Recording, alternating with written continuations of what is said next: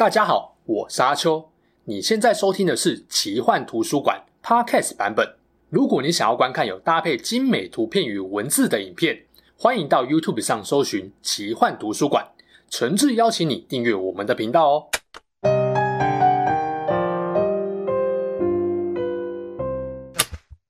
大家好，我是阿秋，来跟大家聊聊神秘怪奇的世界。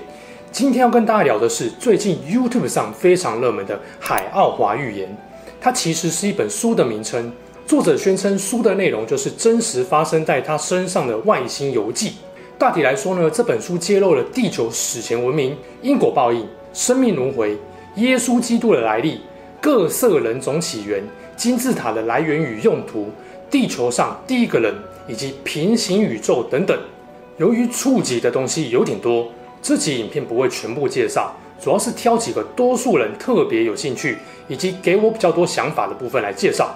《海岸华预言》不是最近才写成的，这本书早在一九九三年的时候就出版了。作者米歇是一位法国人，没有受过高等教育，在他退伍之后呢，从事过各式各样的工作，从非洲的林木与园艺管理，到在法国的各种销售行业都有。当他四十一岁移居到了澳洲，经过多年的世界旅行，最后选择定居在越南一座幽静的小岛上。整个游记的起源发生在一九八七年的某一个晚上，米歇突然从睡梦中醒来，看了一下四周，发现天还是黑的，一旁的老婆也还在熟睡。接着他起身，不由自主地走到厨房，拿起纸笔就写了一段话给老婆：“我将出一趟门，大约十天的时间。”亲爱的，请你不用担心我。接着便走到屋外的院子，这时候他的眼前跟四周突然被一大片强烈的蓝光给笼罩，米歇的双脚也开始离开地面，缓缓升空。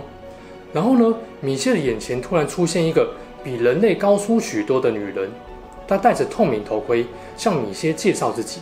原来她名叫涛，涛的目的呢是要带米歇去她的星球，一颗名叫海奥华的金色星球。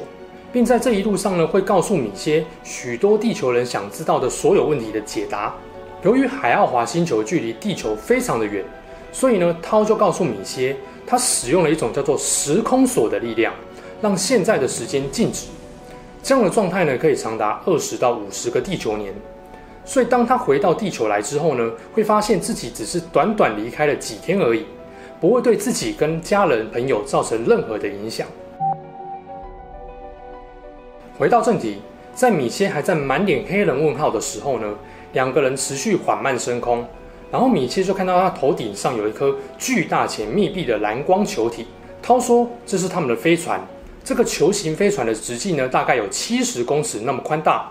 上升到一定程度之后呢，他们就被这个巨型球体给吸了进去。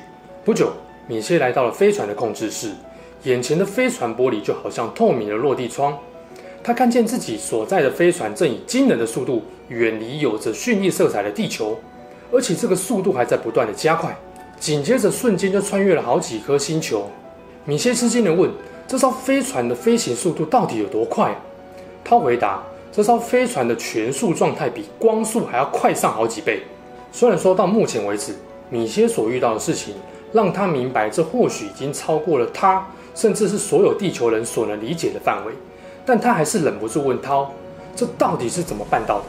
涛平静地说：“虽然我说我会告诉你许多地球人想知道的问题，但是呢，还是有很多事情是没有办法向你解释的。”根据涛表示，宇宙的所有星球分成九个等级，地球是最低等的一级星球，而海奥华星球呢是最高等的九级星球。人在死后呢，会根据灵魂的灵性高低。来决定你的下一世会出生在同级星球，还是往上提升一个等级。当然啦，如果你处在高等星球当中，也是有可能被降级的。例如说，涛就告诉米歇，之所以会在数十亿的地球人当中挑选他作为这趟旅途的见证者，是因为米歇是目前地球人类中极少数前世曾经到达过七级星球的人，也代表着米歇的灵性相当高。或许借由这趟旅程，有机会能够让米歇在后来的轮回当中呢，重新回到高等级的星球。好奇的米歇就问涛说：“海奥华是个怎样的文明呢？”涛就表示：“宇宙中像他们一样是九级星球的文明呢，总共有三个。地球刚好是在海奥华文明所负责的范围里面。涛说他们是从宇宙等级最高的文明，在其他等级星球来看，跟神没有什么两样。主要的工作就是帮助低等星球的人提升他们的灵性以及精神力，让越来越多人在死后呢能够往上升级。如果想要在死后升级到更高等的星球，就需要努力涵养内在的性灵，摒弃物质所带来的诱惑。涛认为，过度重视金钱与物质，让人们终其一生都被债务追着跑。这种地球上极少数人用来控制大多数人的邪恶制度，会引发冲突，甚至是战争。简单来说，人类发明货币制度，正是地球走向自我毁灭的灾难。这种被金钱物欲所控制的状态呢，也让地球很难提升到更高的等级。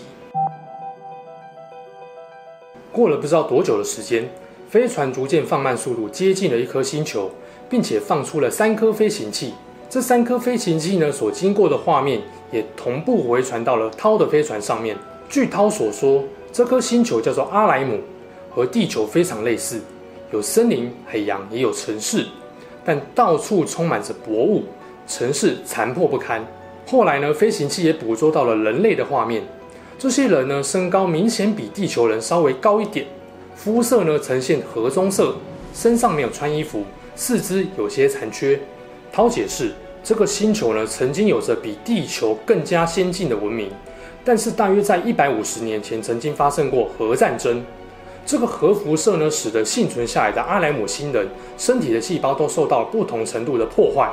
而且更重要的是，这些阿莱姆星球的人之所以和地球人长得非常的像，是因为现今地球人的祖先有很大一部分就是从阿莱姆星球移过去的，也就是说。地球人的祖先是来自太空的外星人。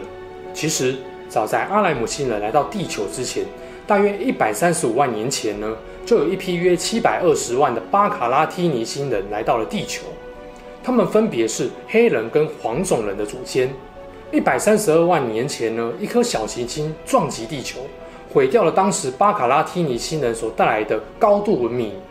巨大的地壳变动，在太平洋上就产生了一块名叫母大陆的新大陆，大西洋则产生了另外一个名叫亚特兰提斯的新大陆。大约二十五万年前呢，那个米歇与涛所造访的阿莱姆星人，因为人口过剩的关系，携带着先进文明移居到了地球的母大陆，建立起一座庞大的城市，其中也包含了金字塔。后来一部分母大陆的人也移居到了大西洋的亚特兰提斯，所以涛说，地球上的金字塔并不是你们所谓法老的陵墓，它其实是阿莱姆星人为了三种目的而建造的。第一种是吸收宇宙能量，第二种是宇宙通讯的媒介，第三种是用来控制天气。而金字塔内部躺着法老王的陵寝室，是汇集金字塔完美能量的地方。在这里可以接收到其他星球金字塔所传递过来的讯息。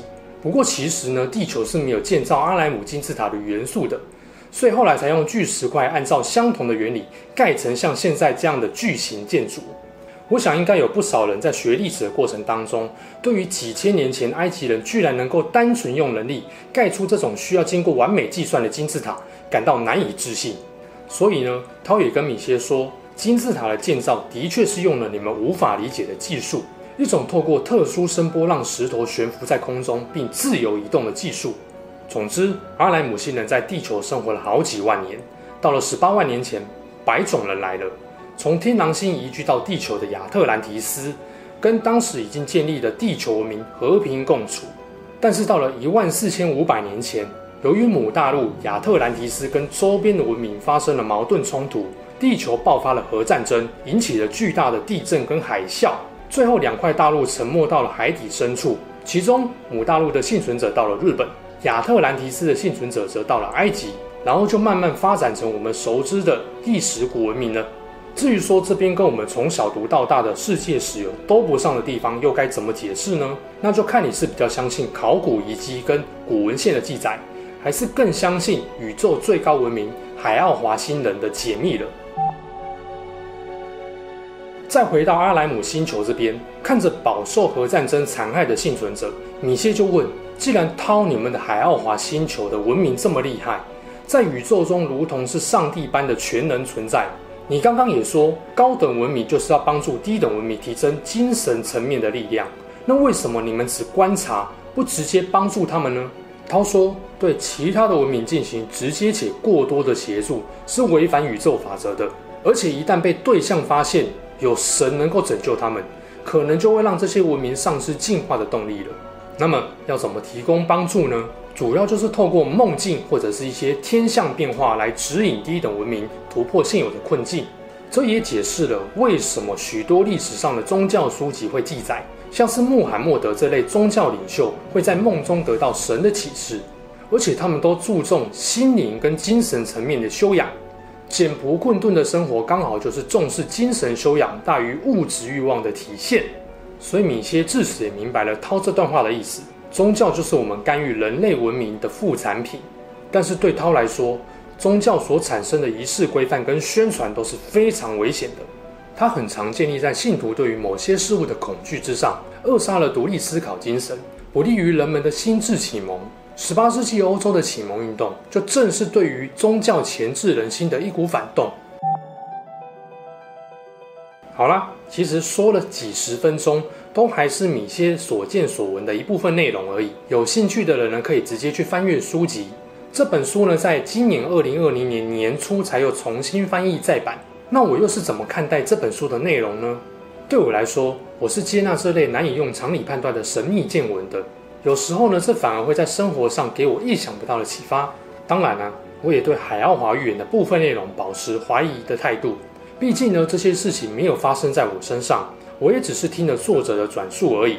想想，如果你真的能够穿越时空，回到两三千年前的过去某个文明，对当时的古人说：“哎，其实我是可以飞到月亮上面插旗的，而且我还同时能够让陆地上的你们看到我插旗英姿。”他们大概觉得你神经病吧？毕竟对于过去的人来说，他们还没有那样子的科技水平，也没有亲自体验过未来人类的科技实力。很自然的，这些事情就很像是做梦或者是幻想出来的一样，难以相信。海奥华预言对很多人来说也是一样。你当然也可以说，米歇的外星游记跟海奥华的某些预言都是想象力所创造出来的鬼扯故事。但即使是想象力，这些神秘又奇幻的情节，的确大大丰富了我们的生活，刺激并满足我们无穷无尽的好奇心。何况，比起透过米歇传达这些让人震惊的宇宙与人类的起源解答，海奥华这类高等文明所强调的重视精神、修炼灵体、关爱他人、保护自然环境以及减少对于物质欲望的追求，可能才是涛最想让地球上每一个人都知道的核心价值。好啦，这起事件就说到这边。如果你喜欢我们分享的故事，记得订阅我们频道，也别忘了打开小铃铛。你的订阅、按赞与留言就是我创作的最大动力。之后还会跟大家分享更多悬疑怪奇的事件，我们下次见喽，拜拜。